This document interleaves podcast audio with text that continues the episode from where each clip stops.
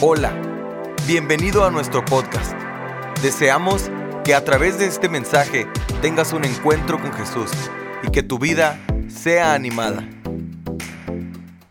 Reciban un saludo desde El Paso, Texas, desde la mejor frontera del mundo que sigue de pie por la gracia de Dios. Este aplauso es para ustedes. Bienvenidos a Cántico Nuevo. El día de hoy quiero compartirles un tema que es práctico y que tiene toda la intención de que nosotros nos hagamos un replanteamiento acerca de cuál es nuestra actitud frente al dinero. ¿Por qué es tan importante esto, pastor? Bueno, de cada 10 matrimonios que se divorcian, nueve, el dinero está relacionado. O sea, casi siempre la infidelidad va aparte, pero el dinero tiene un factor muy importante. El dinero puede hacernos tomar malas decisiones. El dinero puede hacernos equivocar. Por el por una actitud incorrecta al dinero puedo perder un buen amigo. Puedo cerrarme una puerta. Son tantas cosas. Y déjeme le digo una cosa. El segundo tema después de la fe que habla la Biblia, ¿cuál cree que sea? El dinero. Y hoy Jesús nos habla en relación al dinero.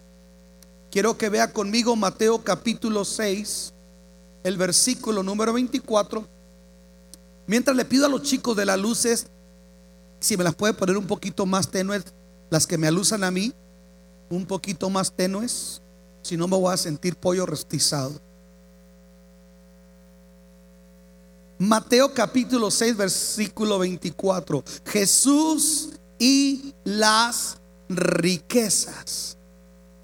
Me voy a permitir leer la nueva traducción viviente y voy a estar usando la Reina Valera o la nueva versión internacional, pero el versículo usarlo en la nueva traducción viviente. Todo lo tenemos, Mateo 6:24. Jesús dice, nadie puede servir a dos amos. Dígale al que está a su lado, tú a quien amas. Nadie puede servir a dos amores. Nadie puede servir a dos amos. Pues odiará uno y amará al otro será leal a uno y despreciará a otro. No se puede servir a Dios y estar esclavizado al dinero. Así lo dice la nueva traducción viviente. No se puede servir a Dios y estar esclavizado al dinero. Oremos. Padre, en el nombre de Jesús te bendecimos y te damos tantas gracias porque tú eres el dueño del oro y de la plata. La tierra y su plenitud son tuyas. Hoy queremos pedirte que nos dejes saber de manera clara, práctica, cuál debe ser la actitud correcta frente al manejo del dinero en nuestra vida. Padre, en el nombre de Jesús lo pedimos y te damos gracias. Amén y amén. Dele un aplauso a Jesús y ocupe su lugar. Estoy retomando el capítulo 5, 6 y 7 de Mateo. Me había quedado en el versículo desde octubre, casi un año, en el versículo 23. Y hoy retomé el versículo 24 para escribir. Tengo que retomar ese trabajo de escribir y escribir. Porque cuando usted escribe, usted aprende porque lee. Jesús nos habla en esos tres capítulos del carácter nuestro frente a diferentes circunstancias, la oración, la tentación, el adulterio, la infidelidad, los ojos, la injusticia, muchos temas de carácter práctico y cuál debe ser la actitud de alguien que se diga cristiano. El dinero no escapa a lo que el Señor quiere que nosotros tengamos una actitud sobria. Yo llamaría como tema, aunque es Jesús y las riquezas, yo llamaría una advertencia sobre la sobriedad ante las riquezas. Hermanos, la idea de tener una posición equilibrada frente a las riquezas parece que resulta inatractivo en medio de una sociedad tan secularizada y tan materialista. ¿Por qué?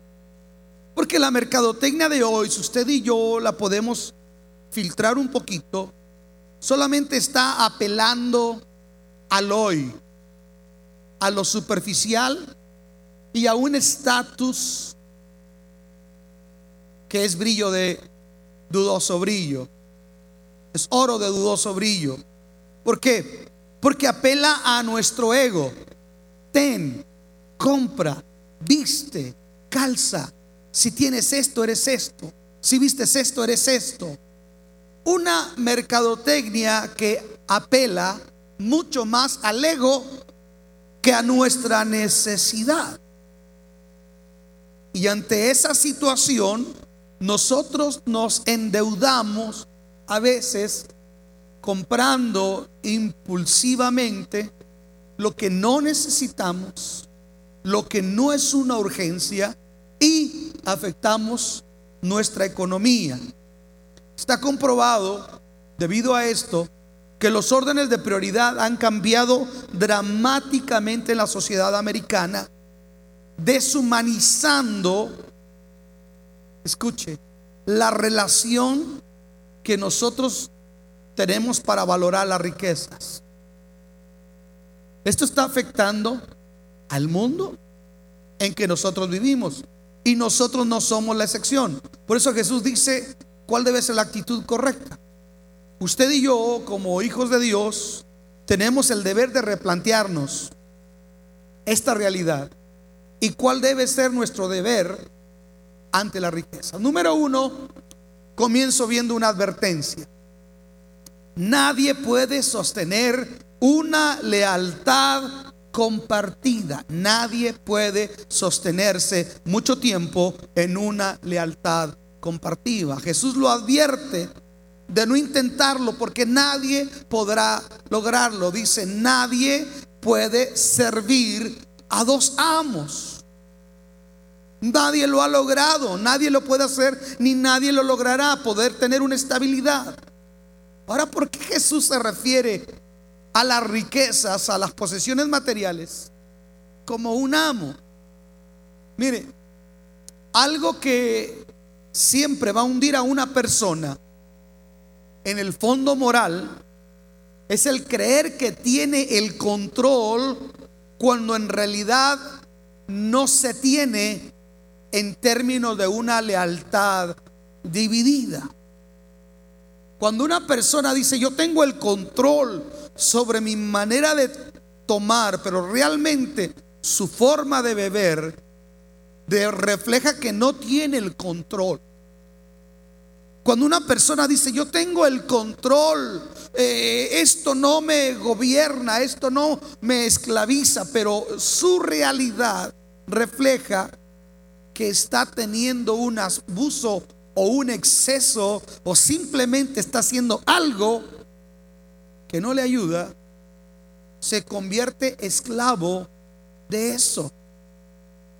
Porque está tratando de mantener una, una lealtad compartida. Por un lado está su convicción y por otro lado está lo que él llama tener un control que a veces no se tiene.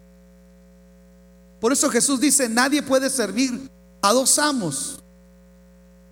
Lo vemos en una relación marital. Nadie puede tener dos amores a la misma vez. Es difícil. Escuche esto.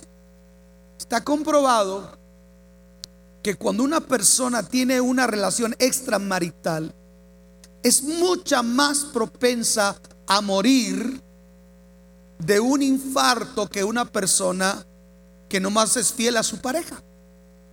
Está comprobado que el estrés de mantener oculta esa relación puede contribuir a desarrollar otras enfermedades. ¿Por qué? Porque es muy difícil mantener una lealtad compartida. Sucede mismo, lo mismo en las ideologías. A la luz hay que llamar la luz, a las tinieblas hay que llamar las tinieblas. No puedes estar en medio. ¿Estamos aquí? Le pregunté a Tere, dime tres cosas que me apasionan. Dijo yo. No dijo, Dios, su palabra. La otra que me dijo, predicar, creo que me dijo. Pero sí se mencionó ella. Dije, no está, no te lo reveló carne ni sangre. Pero me dijo otra cosa que a ti te apasiona, es la, es la política. Tuviste haber sido político. Le dije, no, me gusta la justicia. That's different, honey. Don't commit a mistake. Y en mi sentido de justicia, que cada uno de nosotros debemos de tener, vamos a encontrar que a veces hay ciertas corrientes ideológicas. Entonces yo en lo particular, para no estar en medio, yo no me siento identificado ni por el partido del burrito, ni por el del elefantito.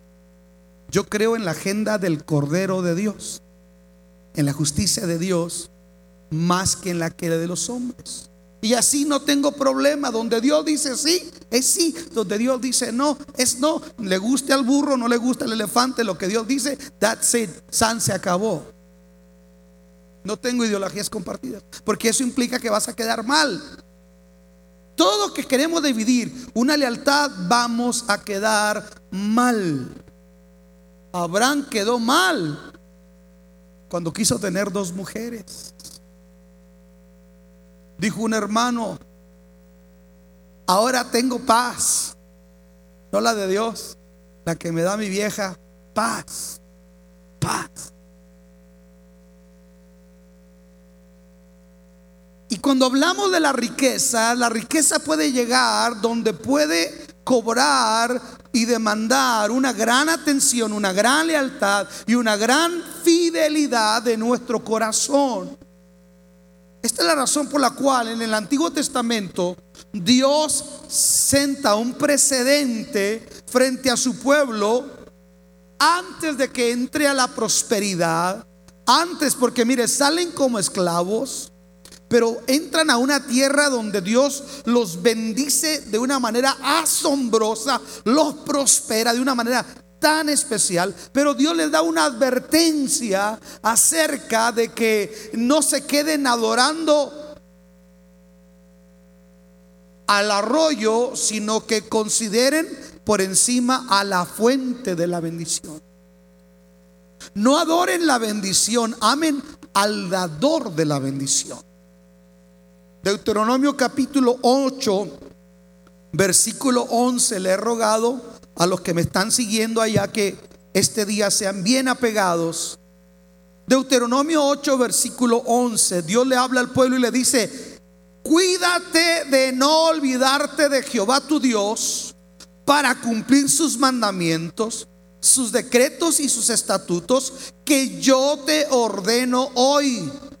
No suceda que comas y te sacies y edifiques buenas casas en que habites y tus vacas y tus ovejas se aumenten y la plata y el oro se multipliquen y todo lo que tuvieres se aumente y se enorgullezca tu corazón y te olvides de Jehová tu Dios que te sacó de tierra de Egipto, de casa de servidumbre.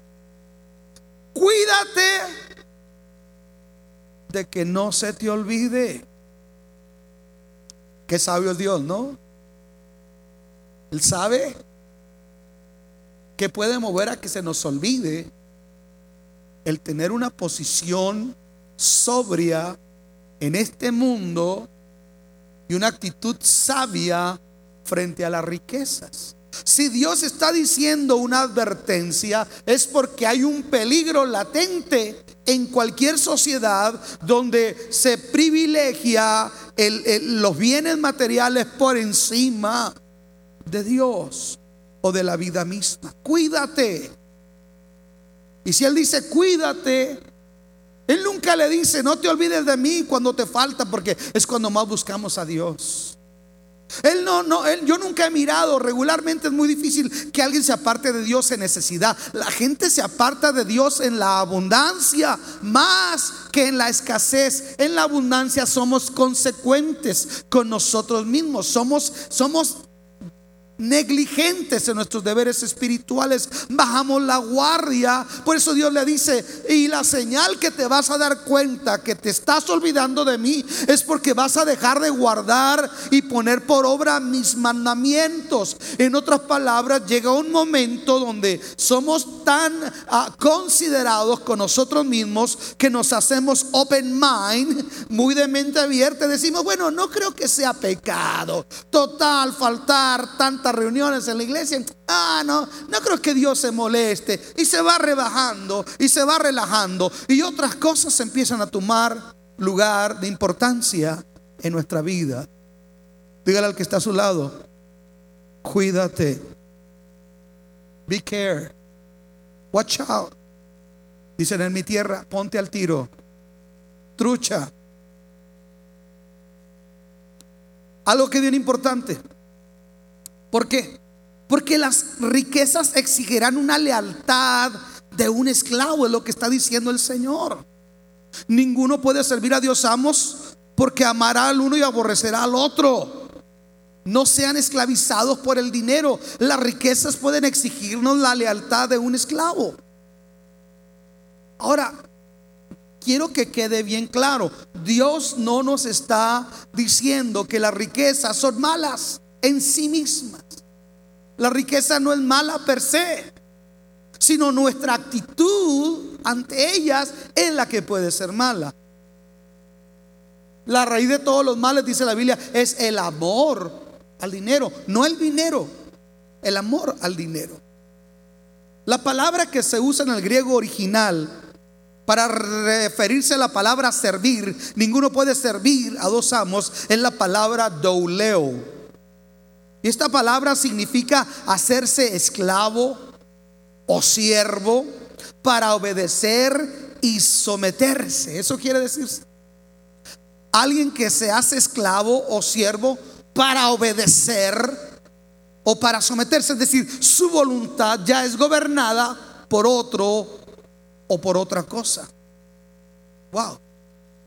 ¿La riqueza puede lograr eso en una persona? Un cristiano, por ejemplo, en un mundo libre, como el de hoy, puede ser considerado esclavo de algo. Tengamos cuidado antes que digamos que no.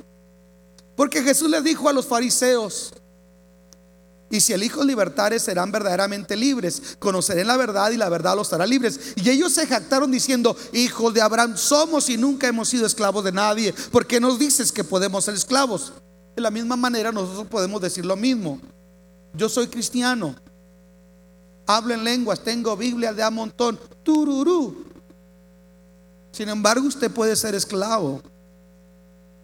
Podemos ser esclavos de algo que consideramos una riqueza. Pablo dice que si vamos a ser esclavos, seamos esclavos de Cristo. Romanos capítulo 1, versículo 1, la introducción de Pablo a los romanos, en la nueva traducción viviente se presenta Pablo de esta manera, Pablo esclavo de Jesucristo y apóstol por voluntad de Dios. Wow. Esclavo. Alguien que se somete, que se rinde a obedecer la voluntad de otro. Ese es un esclavo. Alguien que se somete, que se rinde a obedecer la voluntad de otro. Pablo está diciendo esas palabras porque la vida de Pablo nos recuerda y nos revela que Pablo decía, con Cristo estoy juntamente crucificado. El ego, el yo, está crucificado. Y ya no vivo yo, Y lo que ahora vivo en la carne, lo vivo en la fe del Hijo de Dios. Ya no vivo yo, ahora Cristo vive en mí. Cuando la vida está rendida a Jesús, podemos ser esclavos de Jesucristo. Pero si tu vida, aunque traigas una Biblia y tengas una membresía dentro de una iglesia, no quiere decir que tu vida está rendida a Cristo. Tú puedes traer una Biblia que habla de libertad. Puedes cantar sueños y puedes cantar cánticos que hablan de libertad y sin embargo vivir una vida de esclavitud.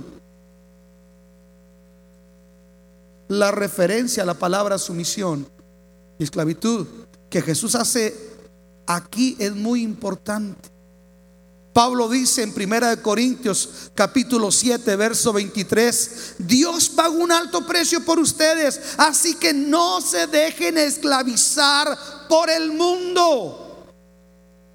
No se dejen esclavizar por el mundo. Escuche, una actitud incorrecta frente a las riquezas puede tornar muy difícil nuestra relación con Dios. La relación porque Jesús está hablando de que tengamos una actitud correcta y sabia frente a las riquezas es porque es porque si nuestro corazón está esclavizado por algo, mi relación con Dios se va a tornar sumamente difícil.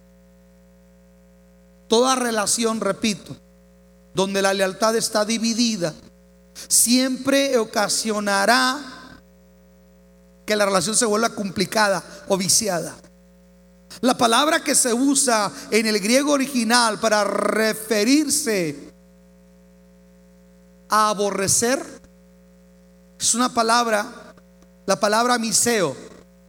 Jesús dijo, amará uno y aborrecerá a otro. La palabra que se usa para aborrecer es la palabra que quiere decir detestar. Escuche esto.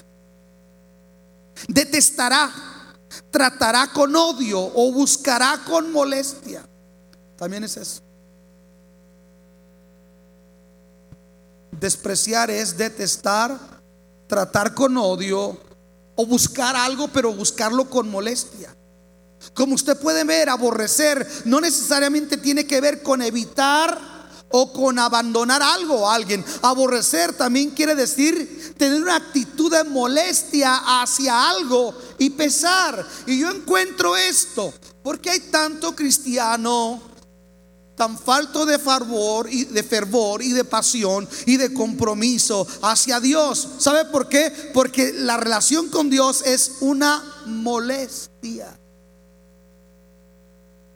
Tengo que ir a la iglesia. Yo nunca he mirado que usted diga, ay, tengo que ir al cine. Tengo que ir de compra. Ay, tengo que ir a la playa. Qué fastidio. Ay, tengo que ir a comer comida muy rica. Ay, no. Y sin embargo, para la iglesia. Hello. You know what I'm talking about? ¿Sabe de lo que estamos hablando? Ese rechazo que Jesús habló no está hablando necesariamente de evadir. Hay gente que no evade a Dios, pero su relación con Dios es una molestia. Hello. Mm. Maridos, ¿cómo se sabe diferente la comida? Cuando usted llega y le dice, mi amor, siéntate a comer. Mira qué rico te preparé. Las tortillas están calentitas. Mira este chile de molcajete.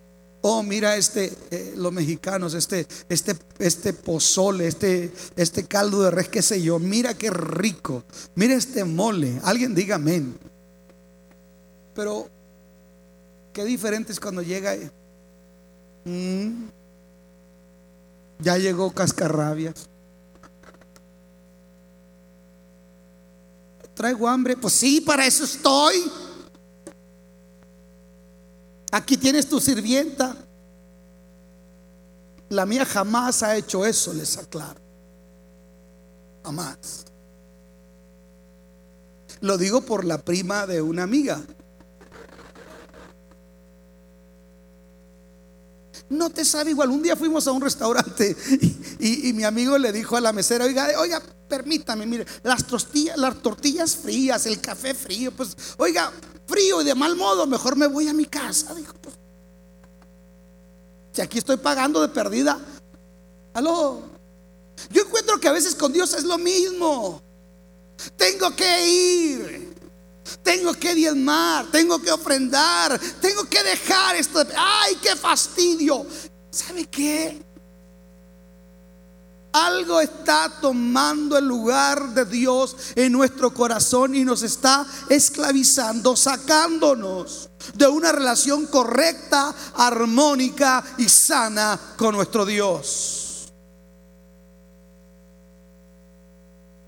El problema del joven rico, hermanos. Mm. El problema del joven rico, de Judas, no es que no amaran a Jesús, sino que no lo amaron lo suficiente. Aló.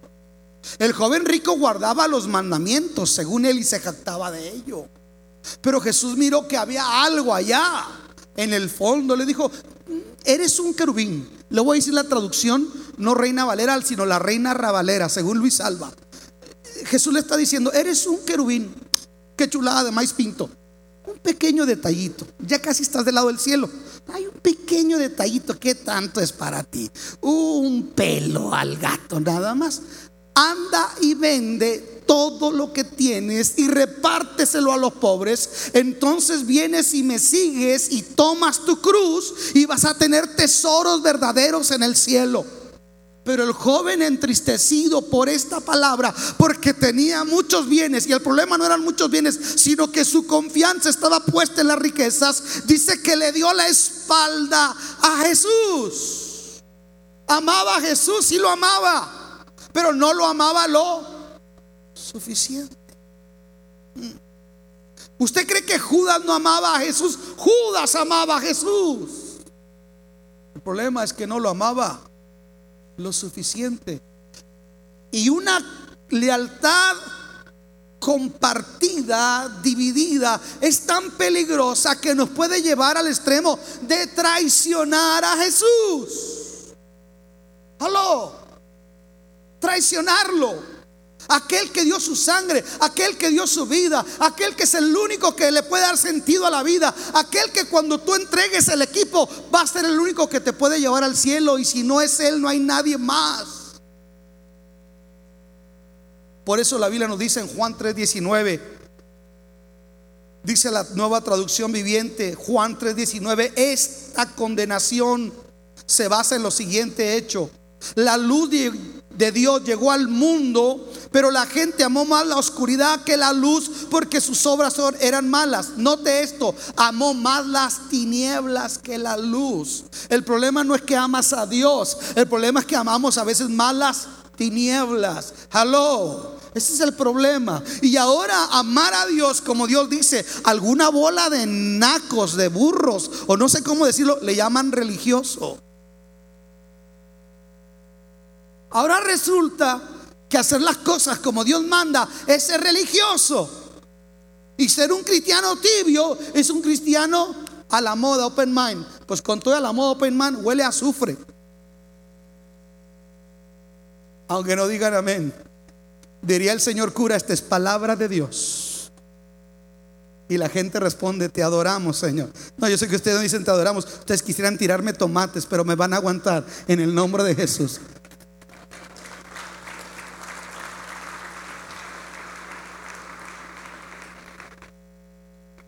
¿Cuántos están contentos? ¿Qué otra cosa Jesús advierte en relación a las riquezas? Las riquezas pueden convertirse en idolatría. Idolatría. Pastor, ¿me está diciendo que yo puedo ser idólatra? Sí, hermano, usted puede ser idólatra.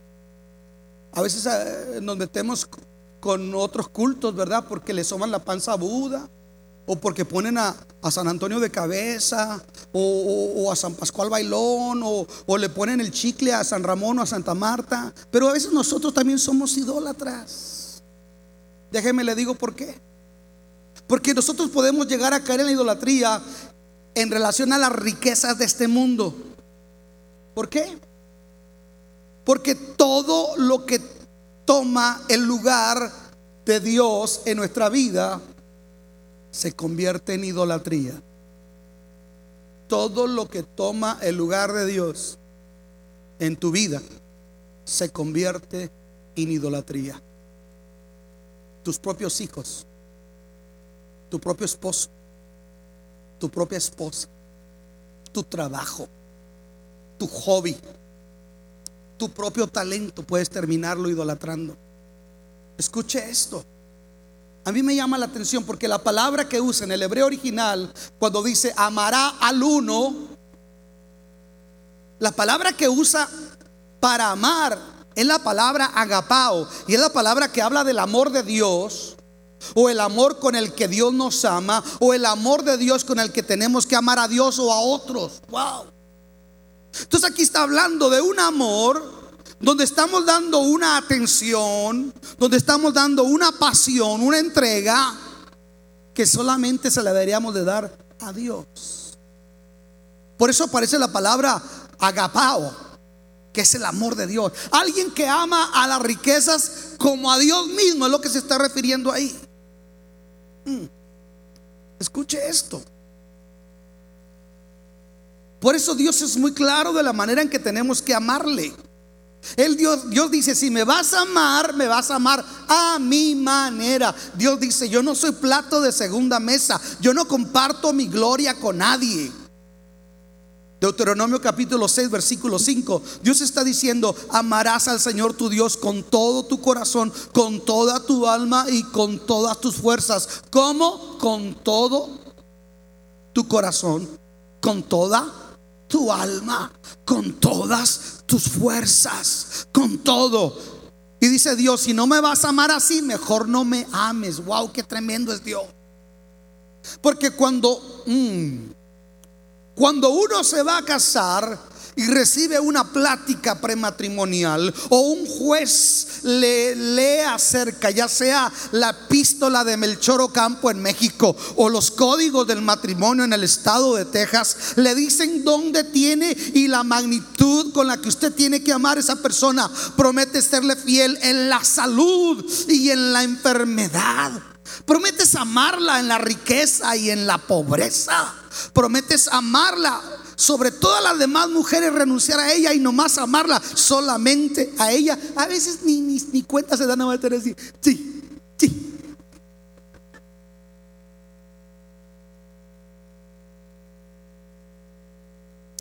Porque cuando no entendemos esto, cuando no entendemos esto, para mí la expresión más de amor de un matrimonio no es cuando salen ahí las hermanas abrazadas con el viejo, no. ¿Sabe cuál es la expresión más, más grande de amor? No nos la muestra Facebook y las redes sociales. Es un hombre anciano cuidando a su esposa. Eso no es trending, eso no vende, pero esa es la esencia del amor. Alguien diga amén. Cuando ya no es la cinturita, ya no es un violincito, ya es un tololoche. Pero dice Salomón, gózate con la mujer, la de tu juventud. Sí, la que era violina, ahora es tololoche. Ya él no tiene esa mirada de águila como Pedro Armendáriz. Ya tiene párpados de boxeador. Ya tiene papada de pelícano a su nombre, gloria. Ya ronca. Ahí le Cani, no, no me balcones. Yo tanto que te amo. Ok. Pero es amar. Alguien dijo, es que, ya no me gusta mi vieja. Entonces la tiras como una chancla y vas por otra. Ya no me gusta. Si el matrimonio no se trata de que te gusta, se trata de que te comprometiste. Alguien diga amén. Y ahí les va. Una manera en la que pecamos mucho los cristianos es dejar a Dios por Dios. ¿Cómo es eso? Usted tiene el compromiso de venir a la iglesia y máximo si le toca servir. Pero vino a la ciudad la, la profeta araña diablos que echa fuera demonios y le saca la lengua al diablo. Y viene a la ciudad y dice, pastor, no voy a ir porque Dios sabe que yo necesito. Entonces deja a lo de Dios por lo de Dios. Y yo digo, come on. ¿Me está entendiendo? Se me hace que me brinco de aquí porque aquí pueden salir chispas. A veces nosotros idolatramos más cosas que a Dios. Me gusta lo que Dios me ha llamado a hacer. Me gusta predicar. Pero debo amar más a Dios por encima de lo que Dios me ha mandado hacer. Este es un plus. Y hay que amarlo en todo momento, en la salud y en la enfermedad, porque nos acostumbramos tanto a la zona de confort. Nos acostumbramos tanto a lo placentero. Hoy las estrategias de crecimiento están enfocadas en que la gente venga y se sienta bonito, que ellos sientan bonito, que se sientan integrados y tiene su importancia. Pero déjeme le digo la cosa, ¿y dónde queda Dios? Un Dios que dice, intégrate, pero a lo que yo digo. Aló. Eso no vende porque eso no es trending. Pero aunque no sea trending, si no lo atenden, se van con el diabling. Debemos sostener firme la verdadera riqueza. Tenemos que sostener firme la verdadera riqueza. La manera en la que Jesús habla acerca de cómo lidiar correctamente con las riquezas es cuando usted y yo nos hacemos esta pregunta. ¿Qué deseamos? ¿A qué deseamos, mejor dicho, aferrarnos que nos pueda sostener en los días difíciles? ¿Las riquezas o la fe? Hay gente que en los días difíciles con tus riquezas se quita la vida. Hay gente que en los días difíciles la riqueza no le alcanza para saciar las necesidades más complejas que tenemos los seres humanos.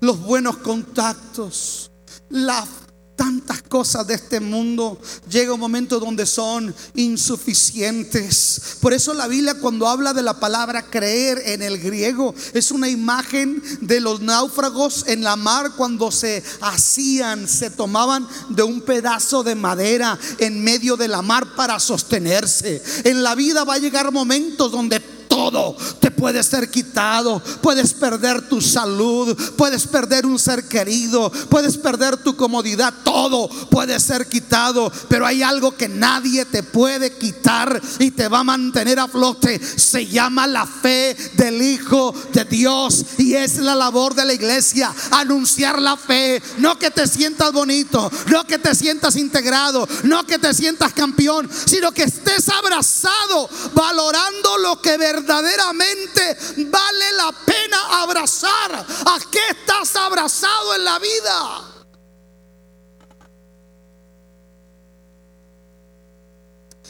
La palabra que se usa en el griego para hablar de esto, de estimar, es la palabra anteco. Y esta significa retener algo en contra, aguantar, mantener algo seguro en oposición de algo. Dicho de otra manera, mantener firme. Cuando Jesús habló de estimar, estaba hablando de esto. Mantener algo firme. Escuche, hay gente que se aferra a las riquezas como si se las fuera a llevar a la eternidad.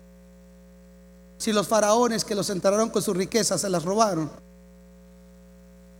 Yo nunca he mirado a alguien que digan, a ver hermanos, va a salir la carroza aquí de la funeraria fulana y detrás va un tráiler de U-Haul porque lo van a enterrar con todas sus cachivaches. Algo que tiene más de seis meses en tu guardarropa que no te lo pones, no te lo vas a poner ya, dicen los especialistas. Aló. Pero ahí tenemos amontonado. Y no tengo que ponerme, anda mujer, que te falta, mujer, que te falta. Escuche esto. A veces nos aferramos como cristianos a nuestra zona de confort. Nos aferramos aquello que es placentero solamente. Y se nos olvida algo, hermano. Que nos aferramos tanto que nos hacemos mezquinos con lo que verdaderamente vale la pena. Nos hacemos mezquinos aferrando lo que no deberíamos y no estamos usando nuestra vida de forma integral, incluyendo nuestros recursos, donde verdaderamente deberíamos de hacerlo. Ahí le va un coscorrón. A esto se debe que en el país de la generosidad, los Estados Unidos de América, solo un 17.5% de los miembros de una congregación se desprenden fielmente de sus diezmos para apoyar la obra de Dios. Esto no es nuevo. Pablo mismo nos deja ver este tipo de cuestiones. Filipenses capítulo 4, versículo 15 en adelante. Dice el apóstol Pablo, y ustedes mismos filipenses, saben que en el principio de la obra del Evangelio, cuando salí de Macedonia, ninguna, escuche esto, ninguna iglesia participó conmigo en mis ingresos y gastos, excepto ustedes. Incluso a Tesalónica me enviaron ayuda una y otra vez para suplir mis necesidades. Y no digo esto, hermanos, porque esté tratando de conseguir más ofrendas, dice Pablo, sino que trato de aumentar el crédito de su cuenta en los cielos. O sea, Pablo dice, de todas las iglesias, nomás ustedes me ayudaron, una minoría. Una minoría. ¿Por qué? Porque por naturaleza los seres humanos tendemos a aferrarnos, aferrarnos de lo que a veces ni siquiera lo vas a disfrutar. Ah, le pido la oración porque voy a comenzar una maestría. Pero ayer ministró mi corazón un maestro de 80 y 84 años tiene el maestro Héctor Ortiz. Dice que cuando Dios lo llamó a prepararse más ampliamente en el conocimiento de la palabra, dice que el Señor lo confrontó y le dijo, mi pueblo merece lo mejor. Si me amas a mí, dales a ellos lo mejor. Y eso implica que te prepares que inviertas tiempo, que te va a costar dinero, una maestría, pagar buenos maestros en un seminario te va a costar, ser preparado te va a costar, pero si tú dices que me amas, mi pueblo merece lo mejor. ¿Sabe qué me dijo un día un pastor? Hermano, usted dice queme las pestañas, hombre. Los cristianos ni leen ni aprecian. Les digo una cosa. Cerraron dos librerías de nuestra ciudad cristianas. Porque los cristianos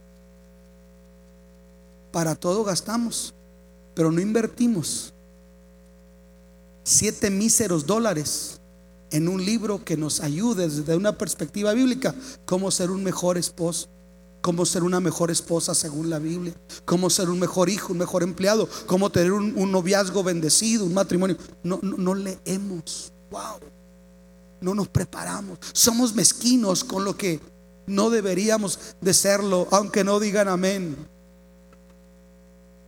Las riquezas pueden provocar cuando no hay una, una posición sobria y sana ante las riquezas de este mundo pueden provocar una frialdad espiritual en nuestra vida.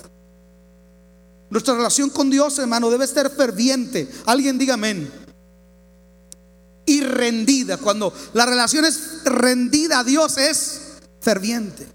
Cuando no es así es porque algo o hay áreas de nuestra vida que están haciendo que esa relación se enfríe y se torne decadente porque hay áreas de nuestra vida que no están rendidas. Muy a menudo me toco con gente pseudo conservadora.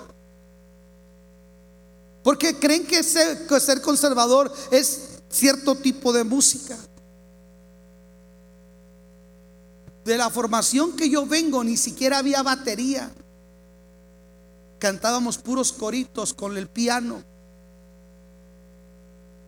De ahí vengo yo. Cantaba una sociedad coral. De tal manera que, cuando a mí me salen gente por ahí diciendo, no, mire, e, esta sí, no, no, no, no, Juan, ni siquiera eso. Pero qué curioso que hay gente que se dice conservadora de unas cosas y es un negligente en otras. Mm. Como Jesús dijo, colamos la miel y dejamos el mosquito. Ese canto no me gusta, pero los ojos se te van con todas las mujeres. Aló. Hermano, no me bendice como esa mujer anda vestida, no anda con la falda tan larga, pero usted la lengua le alarga dos metros todavía.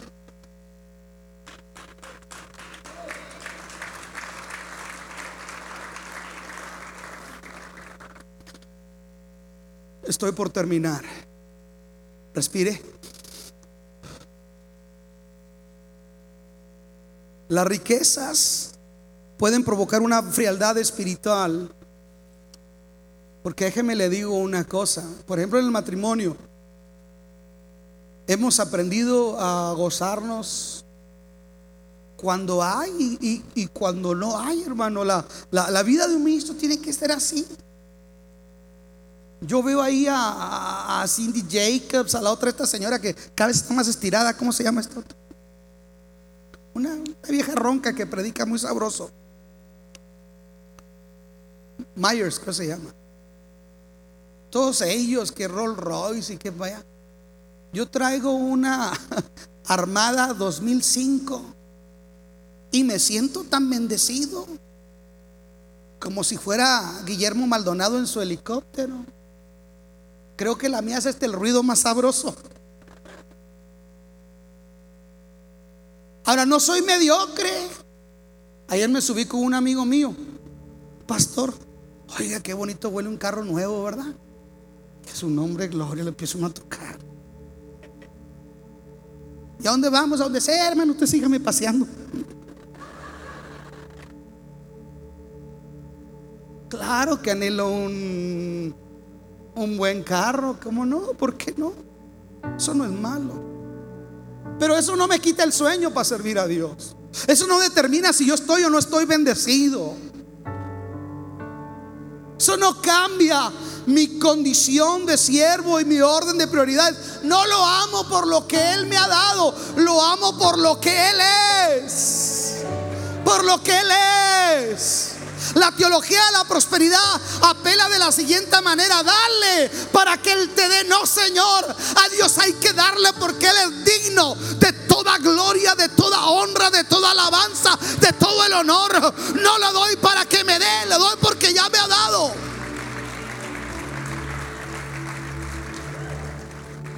En el amor, cuando todo se torna material, alguien dijo que cuando el amor sale por la puerta, cuando el dinero sale por la puerta, el amor sale por la ventana. Algo así dijo el. Si es así, soy malo yo para los dichos. Batallo, tengo que decirlos en inglés. I'm sorry, you know. I mean. Ya no voy a decir así que se lo una hermana que yo andaba diciendo siempre a mí, y ella decía a mí. No hablaba inglés, pero decía a mí. Tristemente la relación con Dios al igual que en el matrimonio, cuando se pierde la esencia de lo que verdaderamente vale, se desvía y empieza a restar la fidelidad. entonces las cosas se nos empiezan a hacer difíciles. Cuando alguien se está quejando mucho, algo está pasando. Porque Jesús dijo que su yugo es liviano y ligera es su carga. Hemos aprendido nosotros, Tere y yo hemos aprendido a apartar lo que es de Dios, a honrar a Dios. Este día es de Dios. Eh, es de Dios este día, a ver cómo le hacemos. Pero este día es de Dios, vamos a dárselo a Él.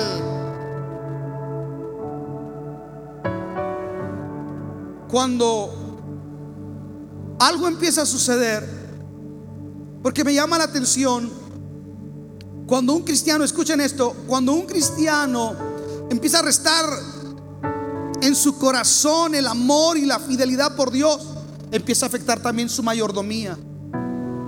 Entonces ya no le preocupa llegar temprano, ya no le preocupa involucrarse, ya no le preocupa ser parte de lo que Dios está haciendo, mucho menos sacar su cartera y apartar algo para sostener la obra de Dios, mucho menos. Está comprobado que un cristiano, escuche, un cristiano que es fiel en su mayordomía regularmente es gente que vive mucho más sana, mucho más ligera, se se mortifica menos porque sabe dónde está puestos sus zapatos. No se equivoque. Aquí donde usted me ve, aunque no tenga un título rimbombante, mi patrón es el judío más rico de todo el mundo.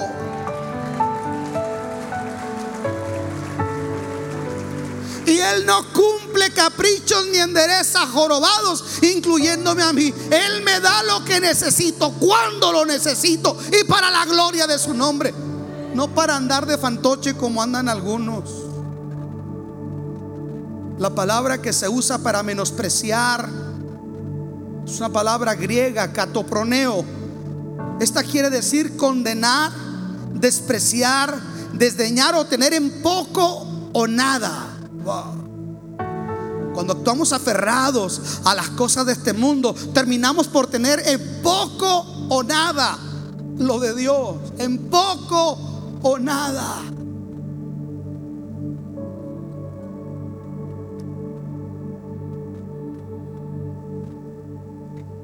¿Sabe? En nuestro contexto, y es triste lo que le voy a decir, tenemos un concepto muy pobre de lo de Dios y de lo de la gente de Dios. Aló. Decía una hermana, voy a cantar un canto. Si me sale bien es para Dios, si me sale mal es para ustedes. No, ni para, ni para Dios, ni para. Al cabo Dios sabe. Al cabo es para Dios. No, a Dios hay que darle lo mejor. Yo dije, a Dios hay que darle lo mejor. Si van a cantar, busquen a Dios. Si van a predicar, prepárense. Si van a hacer algo para Dios, hágalo de a veras.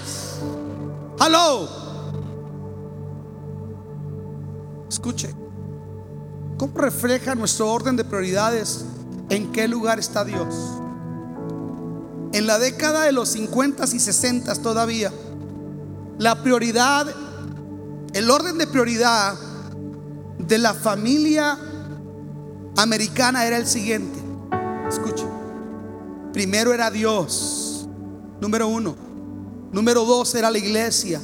Número tres era la familia. Número cuatro era el trabajo. Y número cinco era el hobby. O los hobbies o entretenimiento. Esa América era grande. Porque ese era el orden de prioridades. Hoy, tristemente, es totalmente al revés. Primero son los entretenimientos y los hobbies. Segundo es el trabajo. Tercero, la familia. Segundo, la iglesia. Y por último, Dios. Y queremos hacer a Dios grande. Y queremos hacer la nación grande. Brincándonos este orden de prioridades. Termino. Las riquezas, cuando nosotros no tenemos un orden de prioridad correcto, cuando no las miramos de una manera sabia, con los pies, los, los pies bien plantados en la tierra, considerando desde una mentalidad espiritual, madura, sana. Cuando nosotros no hacemos eso, las riquezas se convierten en un, en un lazo que nos ata. ¿Cuánta razón tenía Jesús al mostrarnos cuál debe ser la actitud correcta frente a las riquezas? Pablo antes de morir, como un hombre de experiencia, le escribe a Timoteo en segunda de Timoteo capítulo 6, versículo 6. Quiero que lo vean conmigo. Segunda de Timoteo 6, 6, si son tan amables. Perdón, es primera de Timoteo 6, 6.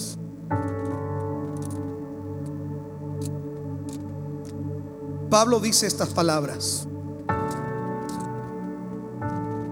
Pero gran ganancia es la piedad, acompañada de contentamiento, porque nada hemos traído a este mundo y sin duda nada podremos sacar. Así que teniendo sustento y abrigo, estemos contentos con esto, porque los que quieren enriquecerse caen en tentación y lazo y en muchas codicias necias y dañosas que hunden a los hombres en destrucción y perdición. Porque raíz de todos los males es el amor al dinero. Es el amor al dinero. Raíz de todos los males es el amor al dinero. El cual, codiciando algunos, se extraviaron de la fe y fueron traspasados de muchos dolores.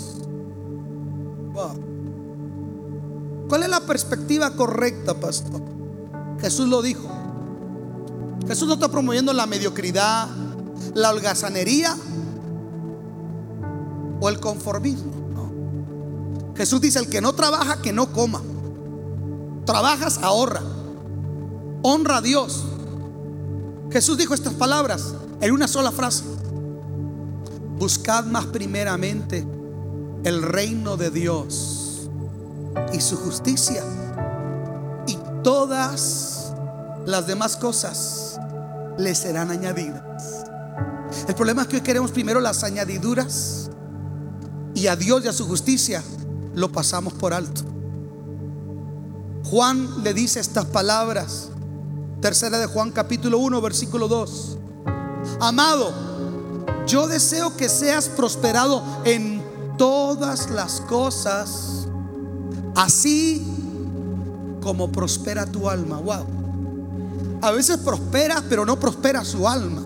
Por eso hay gente que a veces tiene tanto, pero le falta tanto de Dios y tanto carácter. Hay gente que yo llegué a decir, pobre hermano, lo único que tiene es su dinero, porque de Dios en su carácter no tiene nada. Un día dijo un hermano malcriado, no hombre pastor, si yo diera mis diezmos usted se volvía loco. What? ¿Serás Bill Gates? No, le dije, lo robando. Mira, Dios ha sido bueno. Aquí estamos. Se fue el y cántico nuevo siguió avanzando. Porque mi confianza, le voy a ser sincero, no está en lo que ustedes den. Cuando yo les hablo a ustedes que sean fiel a Dios, no es porque yo quiero más, no, no, yo tengo un sueldo, hermano, y estoy contento con él. Y cuando se puede ver y cuando no se puede también. Yo no dependo de eso, eso lo resolví hace mucho tiempo atrás. ¿Sabe cuál es mi meta? Que cuando yo vaya y ponga mi cabeza en la almohada, no tenga preocupación de un contexto en el que yo sea deshonesto.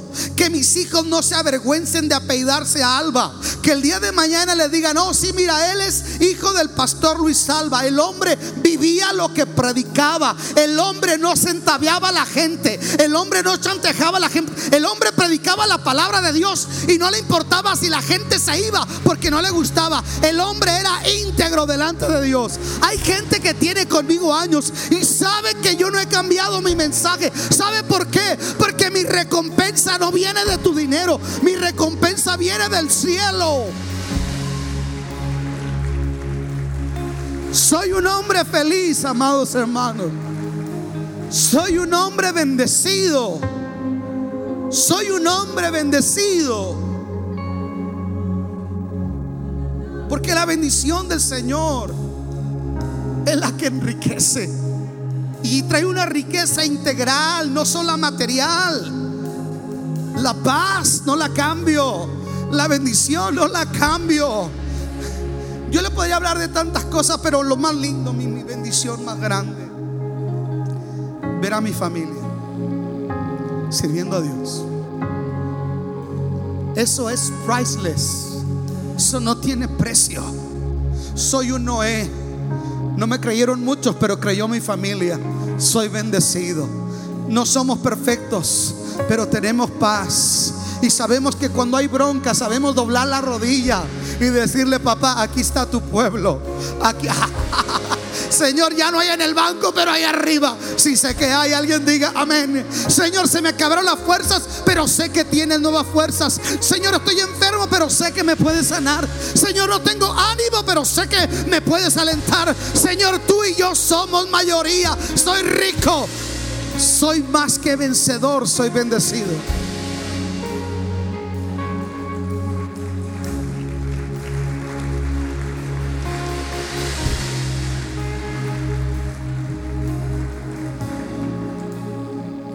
¿Saben por qué nunca, nunca, nunca viniera de quien viniera yo me iba a tragar ese eslogan? Hagamos América grande. Déjeme le digo por qué. Porque Dios no está interesado en engrandecer naciones, aunque las naciones sigan en el pecado, no. Dios no está preocupado por engrandecer naciones. Dios está preocupado, pero por cambiar individuos. ¿Gare? Dios es el único que puede hacer tu vida grande.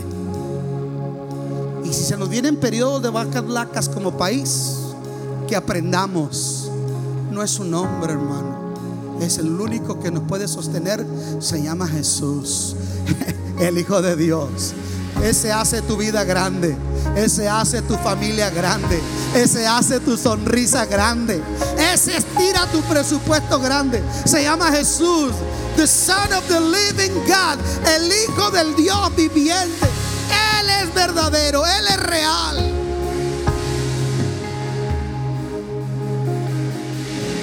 ¿Dónde está puesta tu confianza? ¿Dónde están puestos tus tesoros? Hoy Dios nos está llamando y nos está diciendo algo. Volteen a países tercermundistas y vean qué iglesia tan poderosa, donde no hay asientos como los nuestros. Hay un bote donde se sientan. Sin embargo, hay gratitud, hay pasión. Sé lo que es comer un manjar.